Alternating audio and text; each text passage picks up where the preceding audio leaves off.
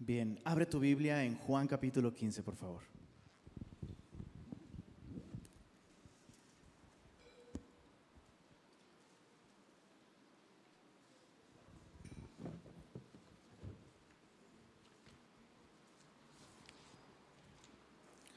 Juan capítulo 15, si ya estás ahí, eh, acompáñame a hacer una pequeña oración. Señor, gracias por tu palabra.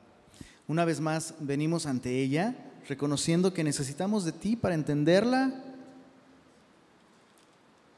para implementarla en nuestra vida, Señor, y para que nuestro corazón y todo lo que somos se incline hacia tu voluntad. Así que pedimos la ayuda de tu Espíritu y pedimos, Señor, que esta ma- mañana una vez más abras nuestros ojos para ver con claridad las maravillosas verdades de tu palabra y pedimos esto en el nombre de Jesús.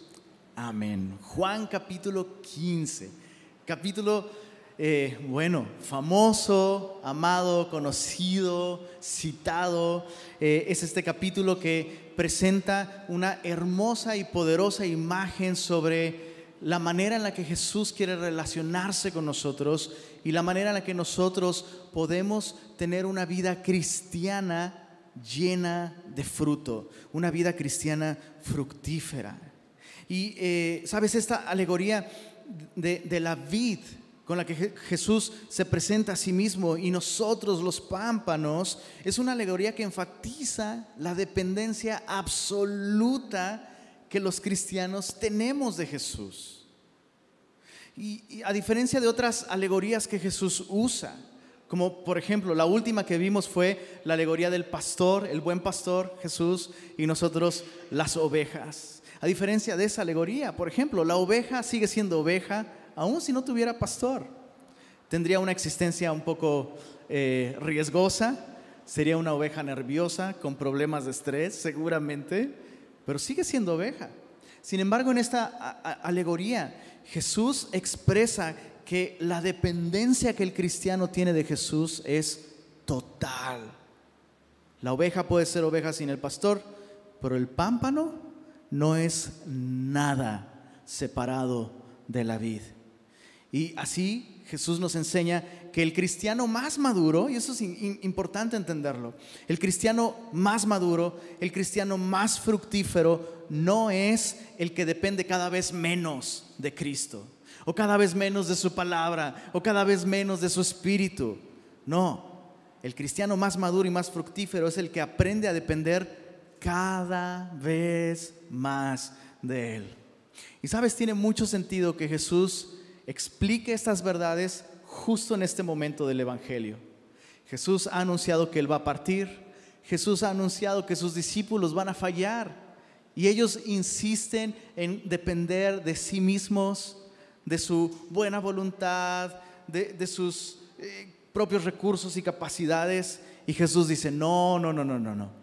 No, no son ustedes mismos quienes pueden producir la vida del discípulo, la vida fructífera. Tienen que permanecer en mí. Y así es que Jesús presenta esta alegoría con un llamado a permanecer en Él y con una promesa de qué va a suceder si lo hacemos. Veamos primero la alegoría. En Juan capítulo 15, versos 1 al 3, dice así. Yo soy la vid verdadera y mi Padre es el labrador. Todo pámpano que en mí no lleva fruto, lo quitará. Y todo aquel que lleva fruto, lo limpiará para que lleve más fruto. Ya vosotros estáis limpios por la palabra que os he hablado. Vemos cómo Jesús se presenta como no solo la vid, sino la vid verdadera. Y sabes, esto era, eh, esto era un lenguaje que evocaba imágenes y conceptos muy, muy claros en la mente de un judío. Para empezar, o, sea, esto era parte de la cultura en ese momento y en, y en ese tiempo. Jerusalén estaba lleno de vides, es así. De hecho, incluso en el templo también había muchos lugares del templo donde se ilustraba de un modo artístico, con detalles en madera, cubiertos de oro, la vida fructífera que Dios esperaba de su nación. De hecho, eh, aún en la escritura, la vid era un símbolo de la nación de Israel. Y es por eso que Jesús dice, yo soy la vid verdadera. ¿Por qué? Porque aquello en lo que la nación de Israel fracasó, la, nación de Israel fracasó. La nación de Israel no dio el fruto que Dios esperaba. Tú puedes leer esto, solo anótalo. En Jeremías capítulo 2, verso 21, solo apúntalo ahí. El profeta, inspirado por Dios, dice, ¿cómo, es que esta vid escogida se me volvió un sarmiento extraño? O sea, eh, por decirlo de cierta manera, sembré naranjas y estoy cosechando chiles, ¿no? O sea, no, concuerda. ¿Cómo sucedió esto? En Isaías capítulo 5, Isaías capítulo 5, en, el verso 4, hace apenas algunos meses estuvimos en Isaías, en a través de la Biblia. Capítulo 5, verso 4 dice así, es Dios hablando. ¿No te parece sorprendente? A mí me parte el corazón siempre que veo a Dios haciendo preguntas. Dios no es el que hace las preguntas normalmente, ¿verdad? Así que cuando Dios hace preguntas, eh, eso nos debe hacernos hacer más preguntas. Mira, Isaías 5, verso 4, Dios hablando. ¿Qué más se podía hacer a mi viña que yo no haya hecho en ella? ¿Cómo esperando yo que diese uvas, ha dado uvas? Silvestres. Os mostraré pues ahora lo que haré yo a mi viña. Le quitaré su vallado y será consumida. Aportillaré su cerca y será hollada. Vemos que Dios tuvo un tremendo cuidado de la nación de Israel. Tremendo cuidado. Y no dio el fruto esperado. Dice el verso 7, em, ciertamente la viña de Jehová de los ejércitos, ¿qué dice ahí? Es la casa de Israel, la nación de Israel. Y los hombres de Judá, observa eso y leámoslo en voz alta, dice, planta deliciosa suya.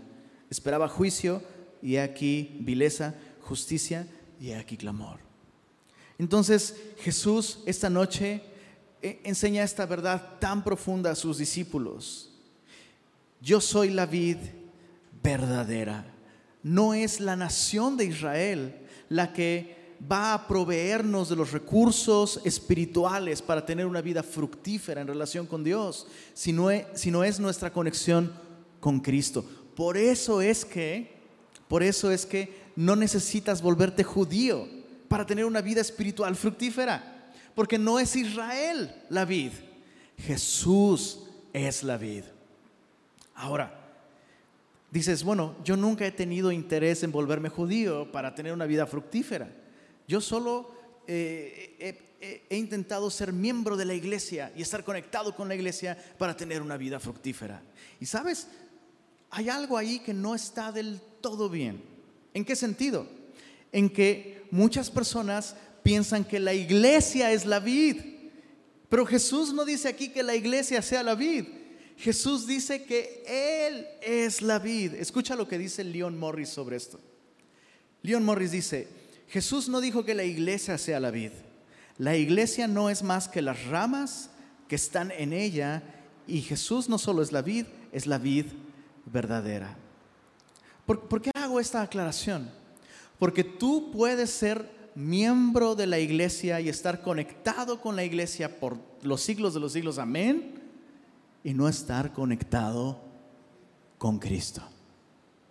Por esa razón es que nosotros en Semilla de Mostaza no practicamos este proceso de membresía.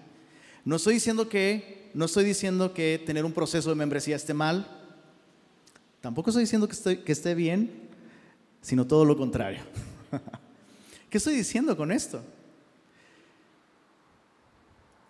Que muchos cristianos son miembros de la iglesia, pero no son miembros del cuerpo de Cristo. Y por eso es que, ah, sabes, la iglesia está tan debilitada. Y por eso es que creo que Dios envía procesos, situaciones, por medio de las cuales Dios va podando su iglesia. ¿Has visto? Hemos hablado, el miércoles justo mencionábamos, de este fenómeno turístico, el turismo de iglesia. ¿Verdad? Tampoco estoy diciendo que cambiar de iglesia está mal. Solo estoy diciendo que no es conectar con la iglesia lo que nos va a dar vida espiritual. No es conectar con la iglesia lo que va a transformarnos. No es conectar con la iglesia lo que va a transformar nuestra vida, sino estar conectado con Cristo. Ahora, escucha esto.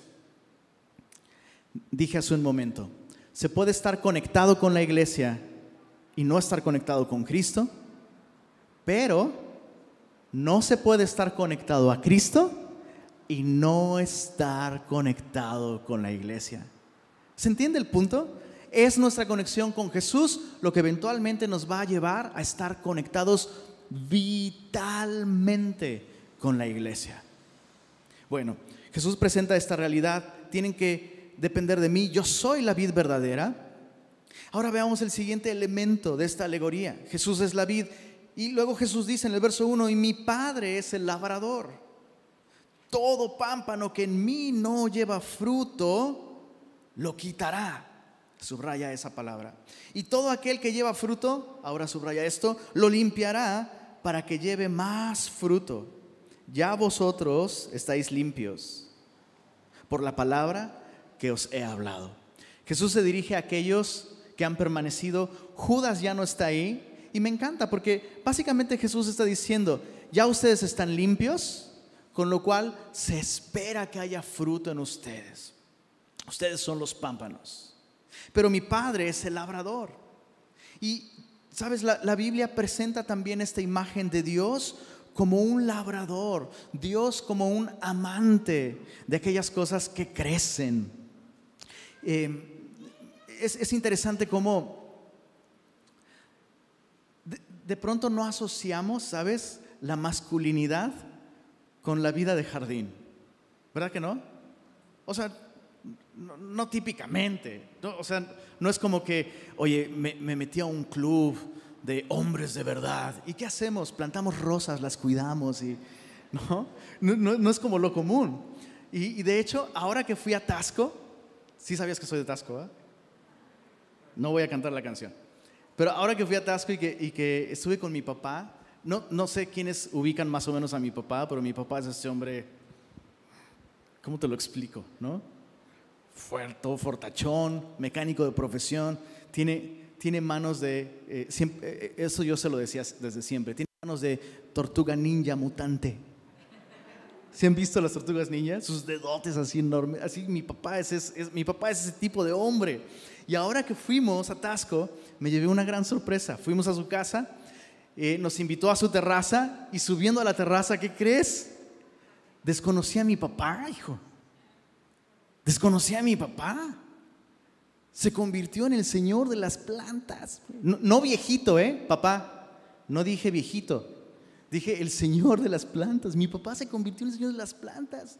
Y de pronto sus manotas de tortuga ninja mutante ahí mira esta rosa se la plantea tu madre, hijo.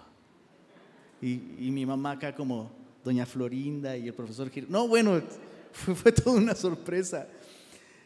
Y, sabes, me di cuenta de eso, como que, como que solo los hombres mayores empiezan a descubrir la verdadera belleza de cultivar algo que crece y que es hermoso o que es útil y que da fruto. También me enseñó su matita de chilitos para sus salsitas y toda la cosa. Bueno, Dios es así. Dios es así. Y Dios ama las cosas que crecen y su meta, escucha esto, si mi papá con manos de mecánico tiene el cuidado para que una planta sea hermosa y crezca y esté sana y para que un naranjo, unos chilitos den fruto, ¿no crees tú que la mano poderosa de Dios va a tratar con cuidado tu persona, tu vida, tu corazón para que dé fruto. Y eso es justo lo que Jesús está diciendo aquí.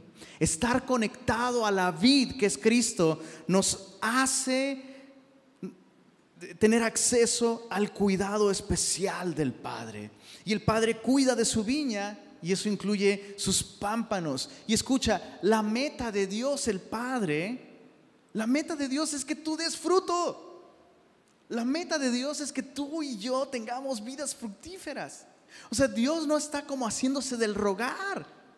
Entonces piensa esto, quiero que, quiero que te veas a ti mismo como un pámpano conectado con la vid y con Dios el Padre como ese labrador hábil, cuidadoso, con el propósito, con la intención, con la voluntad de que tú estés conectado a la vid, sano, para que des fruto.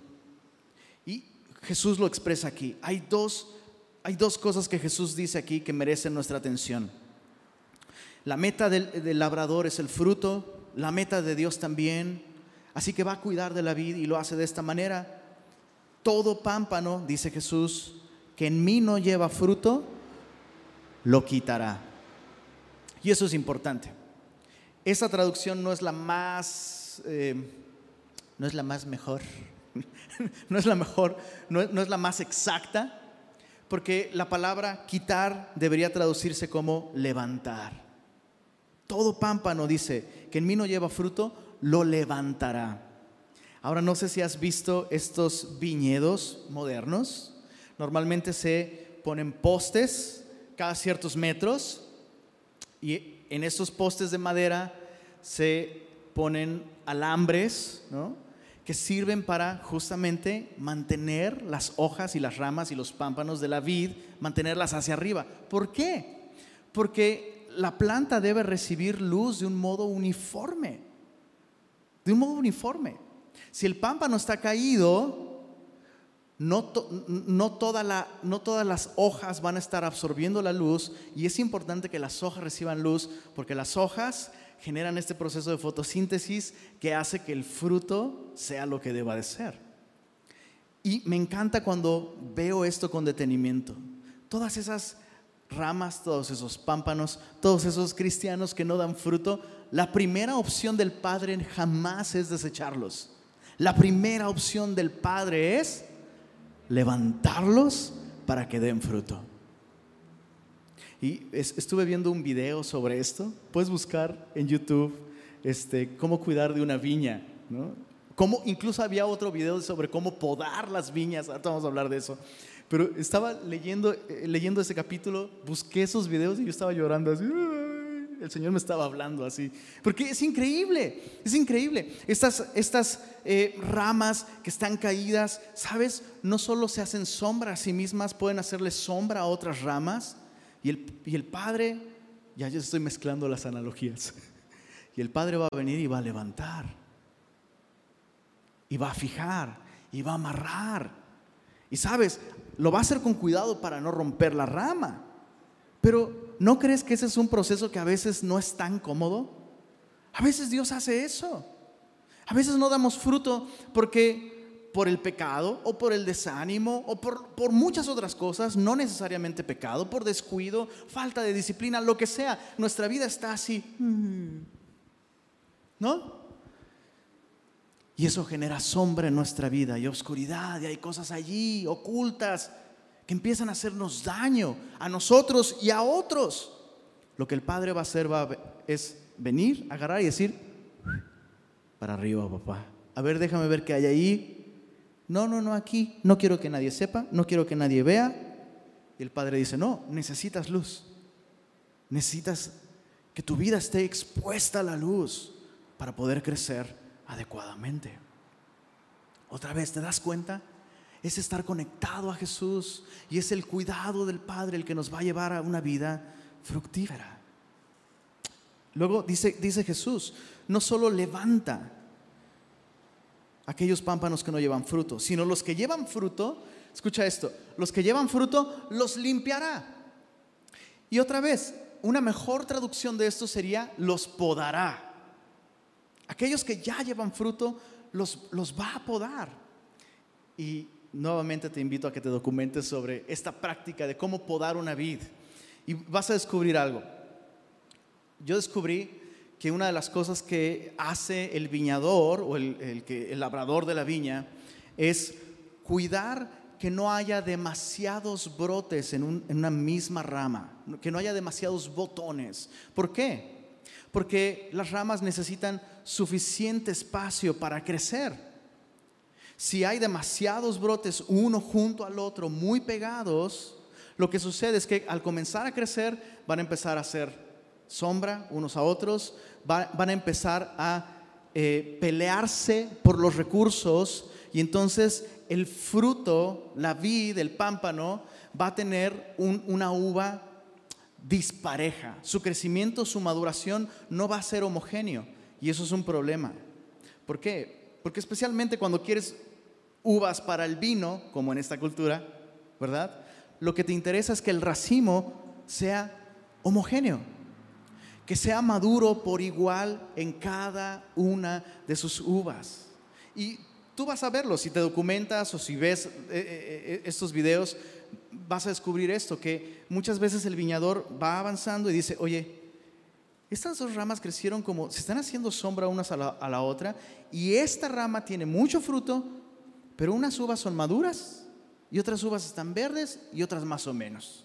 Entonces a la hora de moler todo eso para el vino, vas a mezclar uvas buenas y dulces con uvas ácidas, amargas, que van a echar a perder la cosecha. Entonces es mejor quitar este racimo o incluso el botón, para que este otro que sí está madurando pueda madurar bien.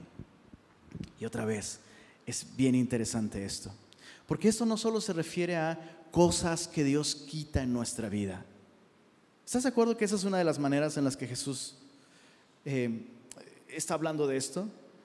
Dios muchas veces poda nuestra vida, nos quita un trabajo, nos quita, no sé, a veces incluso la salud, nos quita amistades, nos quita relaciones, nos quita recursos. Y a veces casi siempre pensamos, el Señor me está castigando. Bueno, a veces puede ser disciplina, corrección, pero otras muchas simplemente Él está podándote con el deseo, con la intención de que des un fruto aceptable, un fruto dulce, un fruto dulce. Que tu vida no tenga esta inconsistencia, maduro en unas áreas, inmaduro en otras, en unas áreas muy dulce para Jesús, mi vida es aromática, mi vida es hermosa, pero en otras áreas estoy verde. No, el Señor quiere que tengas una maduración homogénea. Me encanta descubrir este aspecto del Padre. Él va a cuidar de mí, ya sea levantarme, ya sea podarme, lo hace con la intención de que yo dé fruto. Bueno, Jesús les dice, ustedes ya están limpios por la palabra que yo les he hablado. Así que después de presentarles esta alegoría, esta ilustración, ahora les hace un mandato. Veamos el mandato, versos 4 al 6. Dice así, permaneced en mí y yo en vosotros. Como el pámpano no puede llevar fruto por sí mismo si no permanece en la vid, así tampoco vosotros si no permanecéis en mí. Yo soy la vid, vosotros los pámpanos. No sé por qué tengo la impresión de que Jesús está en Club Semilla, hablándole a niñitos, ¿no? Ahora sí que si no entendemos de ninguna otra manera, nos lo, va a explicar con manzanas o con uvas, ¿no? Dice, sí, vosotros sois los, los pámpanos. El que permanece en mí y yo en él, este lleva mucho fruto. Porque separados de mí, nada podéis hacer. El que en mí no permanece, será echado fuera como pámpano y se secará. Y los recogen y los echan en el fuego y arden. Jesús termina con esta advertencia tan sobria. El, gran énfasis de esta sección es este llamado de Jesús y es sorprendente que su llamado no sea a que demos fruto. ¿Qué es lo que, le pide Jesús a sus discípulos aquí? ¡Hey, lleven fruto! ¿Es eso lo que les pide? No. ¿Por qué? Porque no podemos. Nosotros no podemos dar fruto por nosotros mismos. Su llamado es a permanecer en Él. Este es el llamado de Cristo. Un llamado a una vida perseverante, una relación vital, constante con Jesús.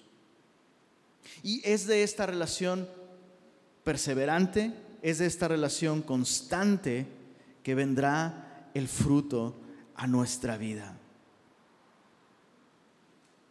Sabes, el propósito de, de la vid no es ningún otro que este, dar fruto.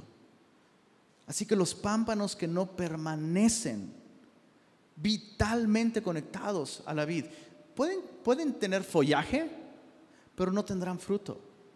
Y esos son los que eventualmente, dice Jesús, el que no permanece. ¿Te, das cuenta? Yo quisiera que esto, por un lado, te dé descanso y aliento, pero por otro lado haga que reflexiones.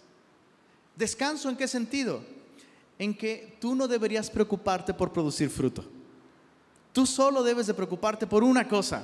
¿Cuál es esta cosa? Permanecer. Tantos cristianos están así, angustiados, desanimados, frustrados, condenados, porque dicen, Ay, es que le estoy echando ganas y no produzco fruto. Pues es que ese es el problema, que le estás echando ganas. Todo lo que tienes que hacer es permanecer en Jesús, permanecer en Él. Yo nunca he escuchado una rama de un árbol pujando, esforzándose. Una manzana.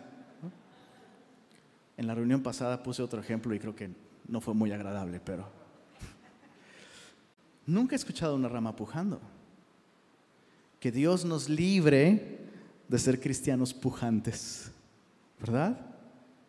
Nuestra única opción, nuestro único llamado es a permanecer en Él. Entonces descansa en ese sentido. Enfócate en tu relación vital con Cristo y Él se va a ocupar de que tú des el fruto. Ahora, por otro lado dije que tienes que, tenemos que ser advertidos también. Jesús dice, el que no permanece en mí, ese es el que será echado fuera. Y no sé si te das cuenta, pero Jesús está siendo un poco, no sé si decir ácido, pero mira, el que en mí no permanece será echado fuera como pámpano y se secará. Y me imagino el rostro de los discípulos teniendo esa imagen en su mente. Y Jesús añade algo más. Y los recogen y los echan en el fuego. Y arden. O sea, no podemos no tomar en serio lo que Jesús está diciendo aquí. Y de, de inmediato yo pienso que de inmediato los discípulos están pensando en quién? En Judas. Judas ya no está ahí. Judas aparentemente estaba perseverando, estaba permaneciendo en Jesús, aparentemente, hasta que llegó el momento en el que su verdadera naturaleza salió a la luz. No era una rama realmente conectada a la persona de Cristo. Toda su asociación con Cristo fue meramente social, externa, superficial. Ahora eso es algo terrible, porque lo que le sucedió a Judas en tres años, le puede suceder a una persona en 30 años. piensa esto, qué terrible desperdiciar nuestra vida estando asociados con Cristo sin estar realmente conectados a Él. La, imagen que Jesús presenta aquí es una imagen de desperdicio, porque la madera de la vid, si no produce fruto, no sirve absolutamente para ninguna otra cosa. No se hacen hermosos muebles con la madera de la vid. No se utiliza sus ramas o sus troncos para construir estructuras porque no es suficientemente fuerte. El único propósito que tienen las ramas de una vid es llevar fruto y si no llevan fruto, no sirven para nada más. Hace algún tiempo estaba meditando justamente en este capítulo y eh, yo estaba sentado en la barra de la cocina leyendo mi Biblia, meditando en esto y me acordé de esta canción de la leña de Pirul. ¿Sí la conocen? ¿Qué onda? Les falta barrio, mis regios. ¿Qué onda? ¿Cómo? ¿Banda machos? Leña de pirul. No me digan que puro Marcos Güey ustedes, ahora resulta. La leña de pirul, pobre leña de pirul. ¿Ah? ¿Qué nos sirves?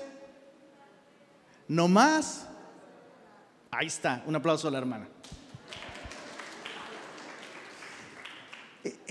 Y me acuerdo que la empecé a cantar así nada más. O sea, por ahí estaba mi esposa y nomás empecé, pobre leña de pirul, que no sirves ni perder, nomás para hacer llorar. Y mi esposa así de, ¿ahora?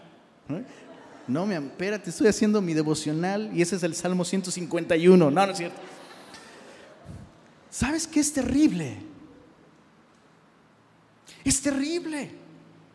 Pienso que es una desgracia mayor que una persona se asocie con Cristo sin nunca estar realmente conectado vitalmente a Él y de esa manera desperdiciar su vida. Eso es una desgracia más grande que aquella persona que jamás se asocia con Cristo y por lo menos puede pecar a gusto.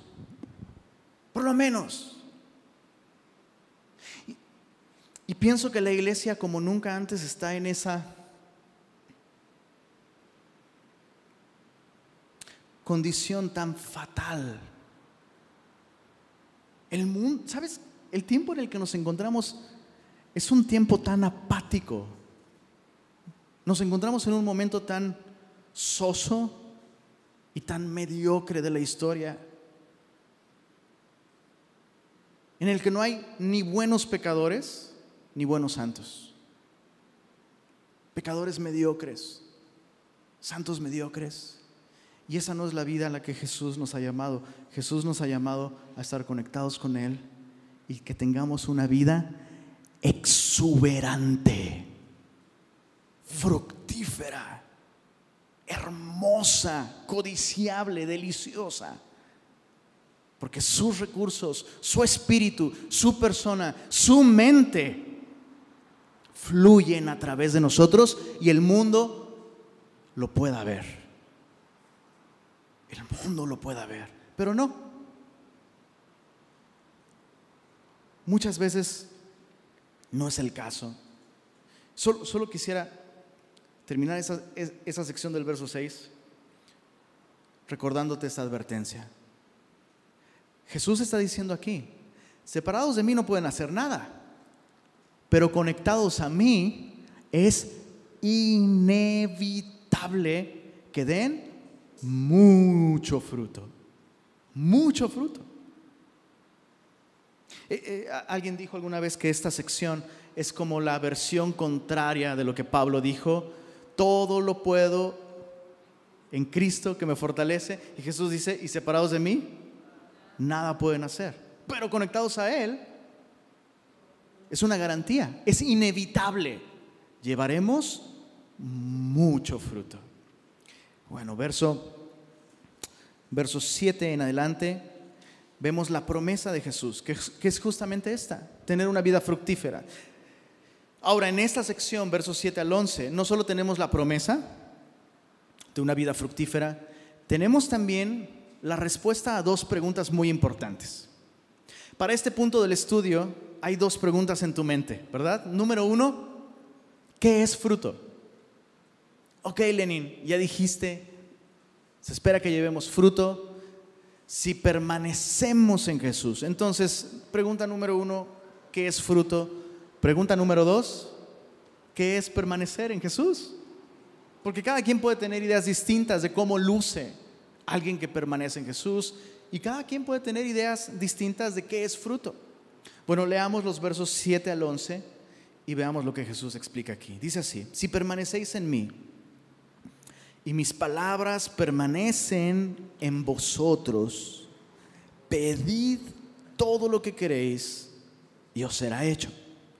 En esto es glorificado mi Padre, en que llevéis mucho fruto y seáis así mis discípulos. Como el Padre me ha amado, así también yo os he amado. Permaneced en mi amor. Si guardareis mis mandamientos, permaneceréis en mi amor así como yo he guardado los mandamientos de mi Padre y permanezco en su amor.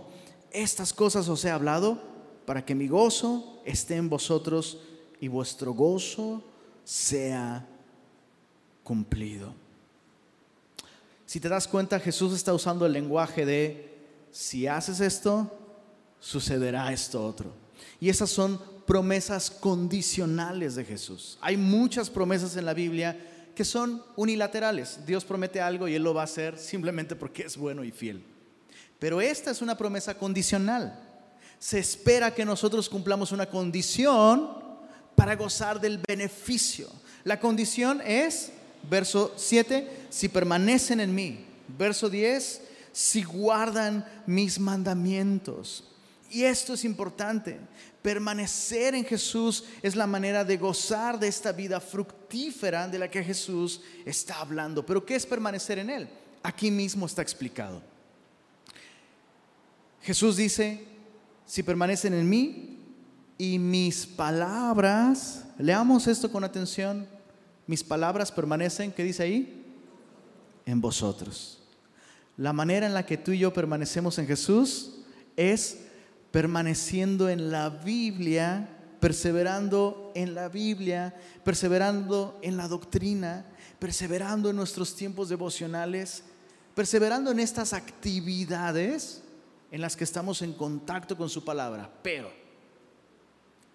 nota que Jesús no está diciendo ahí que permanezcamos en la Biblia, sino que la Biblia, sus palabras, permanezcan en nosotros.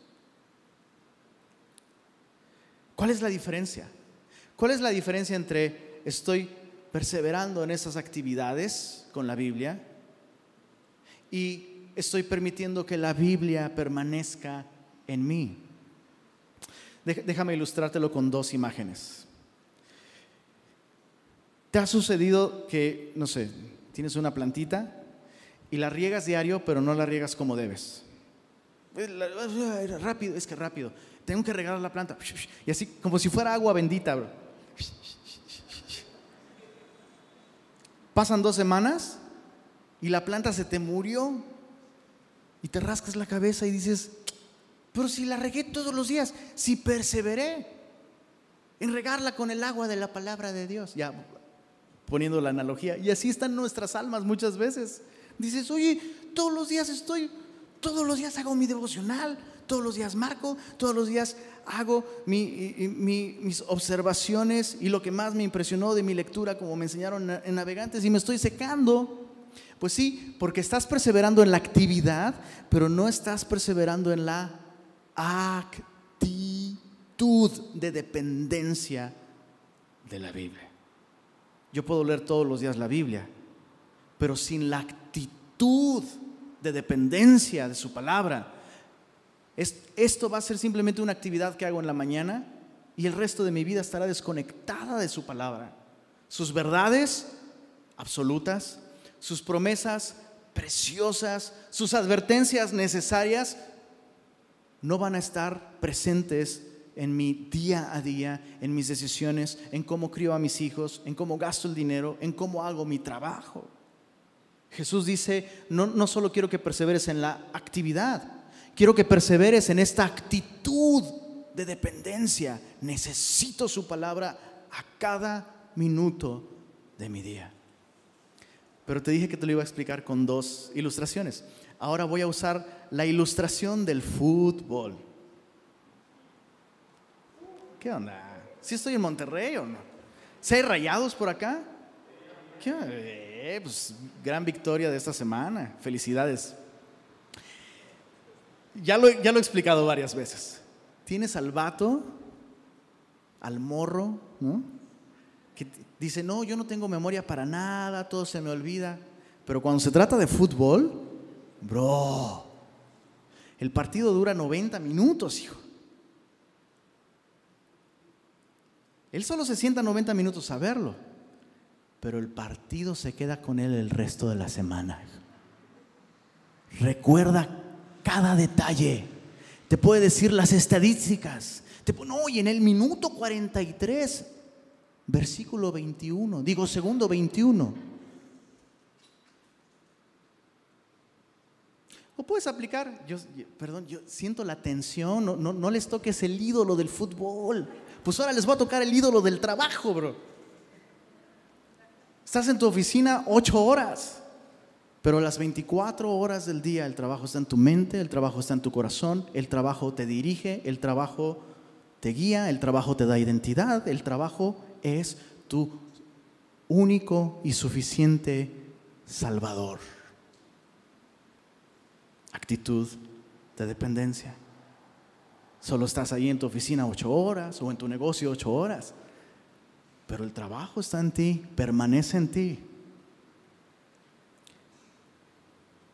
Si perseveráramos con esta actitud en la palabra de Dios, como perseveramos en nuestro deporte favorito, como perseveramos en nuestro trabajo, otra historia sería en nuestra vida y tendríamos fruto, fruto dulce, fruto verdadero, fruto abundante y fruto, sobre todo, fruto que permanece, permanece.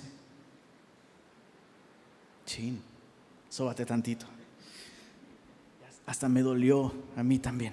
Bueno, perseverar en la Biblia con la actitud de dependencia, pero también perseverar en la oración. Jesús dijo, entonces, pedid todo lo que queréis. ¿Y qué dice ahí? Y os será hecho. Y una vez más, una vez más, podemos perseverar en la actividad de la oración, lo cual está muy bien, hagámoslo. Pero Jesús está hablando de perseverar en esta actitud de oración que nos lleva a depender de Dios por medio de esta conversación sin fin, minuto a minuto, en cada momento de nuestra vida, estar conscientes de que el Padre está allí, de que tenemos acceso a Él, de que lo necesitamos, de que solos no podemos. Antes de hacer esa compra, antes de sacar esa tarjeta, antes de tomar la decisión, antes de hacer esa llamada, antes de, ¿sabes? incluir a Dios con esta actitud de dependencia por medio de la oración. ¿Cuál va a ser el resultado? Déjame decirte cuál va a ser el resultado. Oraciones contestadas. ¿Quién no va a tener una vida de oración cuando experimenta que Dios responde sus oraciones?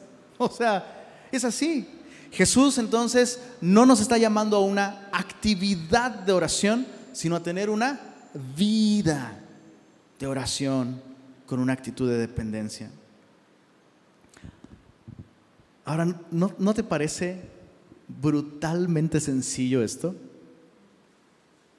O sea, ok, si permanecen en mí tendrán una vida fructífera. Ok, Jesús, danos el gran secreto. Lee tu Biblia con una actitud de dependencia y ora. Sí, sí, sí, pero ¿y luego qué más?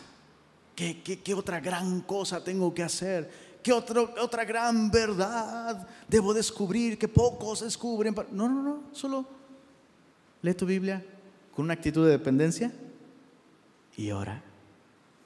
Tan sencillo, tan simple, tan al alcance de nosotros. La promesa es, si hacemos esto, mira el verso, verso 8, en esto es glorificado mi Padre, en que llevéis mucho fruto y seáis así mis discípulos. La nueva Biblia de las Américas traduce mejor esta última frase. Dice, y probaréis que sois mis discípulos. En otras palabras, es imposible ser discípulo de Cristo y no dar fruto. Es imposible. Porque ser discípulo de Cristo es permanecer en Él depender de Él, una vida de perseverancia en nuestra relación vital con Jesús. Y el máximo resultado no solo es el fruto, sino escucha esto, verso, versos 9 eh, em, al 11, dice, como el Padre me ha amado, así también yo os he amado. Permaneced en mi amor. Si guardareis mis mandamientos, permaneceréis en mi amor así como yo he guardado los mandamientos de mi Padre y permanezco en su amor. Estas cosas os he hablado para que mi gozo esté en vosotros y vuestro gozo sea cumplido. Sabes, el último resultado no solo tiene que ver con glorificar al Padre que está en los cielos con una vida fructífera, sino que por fin podremos disfrutar del amor de Dios en nuestra vida. No pasemos por alto e, e, este último concepto. Observa nuevamente, por favor, en el verso 10. Si guardareis mis mandamientos, permaneceréis en mi amor. Sabes, la semana pasada estudiamos que la obediencia es la manera en la que tú y yo demostramos nuestro amor a Jesús. ¿Verdad? ¿Se acuerdan? Jesús dijo, si me amáis, guardad mis mandamientos. Entonces, ¿cómo demuestro que amo a Jesús? Pues no solo con canciones, está padre, pero con una vida de obediencia. Pero aquí aprendemos que la obediencia no es solamente la manera en la que demuestro mi amor a Cristo, sino también la manera en la que permanezco en su amor. Y si permanezco en su amor, tendré una vida de gozo abundante. Esto es, esto es increíble. Eso es increíble. Muchos cristianos viven dudando del amor de Dios. Muchos cristianos viven sin disfrutar plenamente el amor de Dios. Y voy a decirlo así porque así lo veo aquí, en el verso 10. Muchas veces la razón de no disfrutar el amor de Dios es que no permanecemos en Jesús por medio de una vida de amorosa obediencia. Jesús lo dice aquí muy claro. La manera en la que permanecemos en su amor es guardando sus mandamientos. Muchos escuchan este tipo de cosas y dicen, ah, eso es legalismo. No podemos pensar así. Chicos, e, el llamado a la obediencia solo es un llamado legalista cuando se presenta la obediencia como el modo de alcanzar la salvación. Pero no es lo que Jesús está diciendo aquí. Jesús no dice que la obediencia nos va a llevar a recibir la salvación. Jesús está diciendo que la obediencia nos coloca dentro de los límites seguros y benéficos del amor de Dios. Déjame ilustrarlo de esta forma. Cada instrucción, cada mandamiento que tú le das a tus hijos es una expresión de tu amor. Voy a ponerte un ejemplo muy sencillo.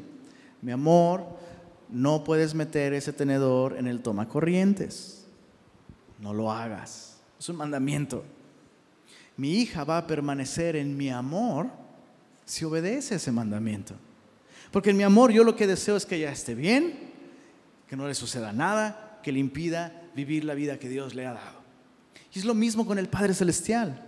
Sus mandamientos son un límite amoroso, que una vez que los traspasamos y los rompemos, no estamos rompiendo solamente una instrucción, estamos rompiendo una relación. Estamos rompiendo una relación de amor con Dios. Estamos cuestionando su amor. Estamos abandonando su amor cuando desobedecemos sus mandamientos. Es así. Por eso es que, ¿sabes? Debes de tener cuidado con cualquier cosa, cualquier idea, cualquier doctrina, cualquier persona que te anime a no obedecer a Dios.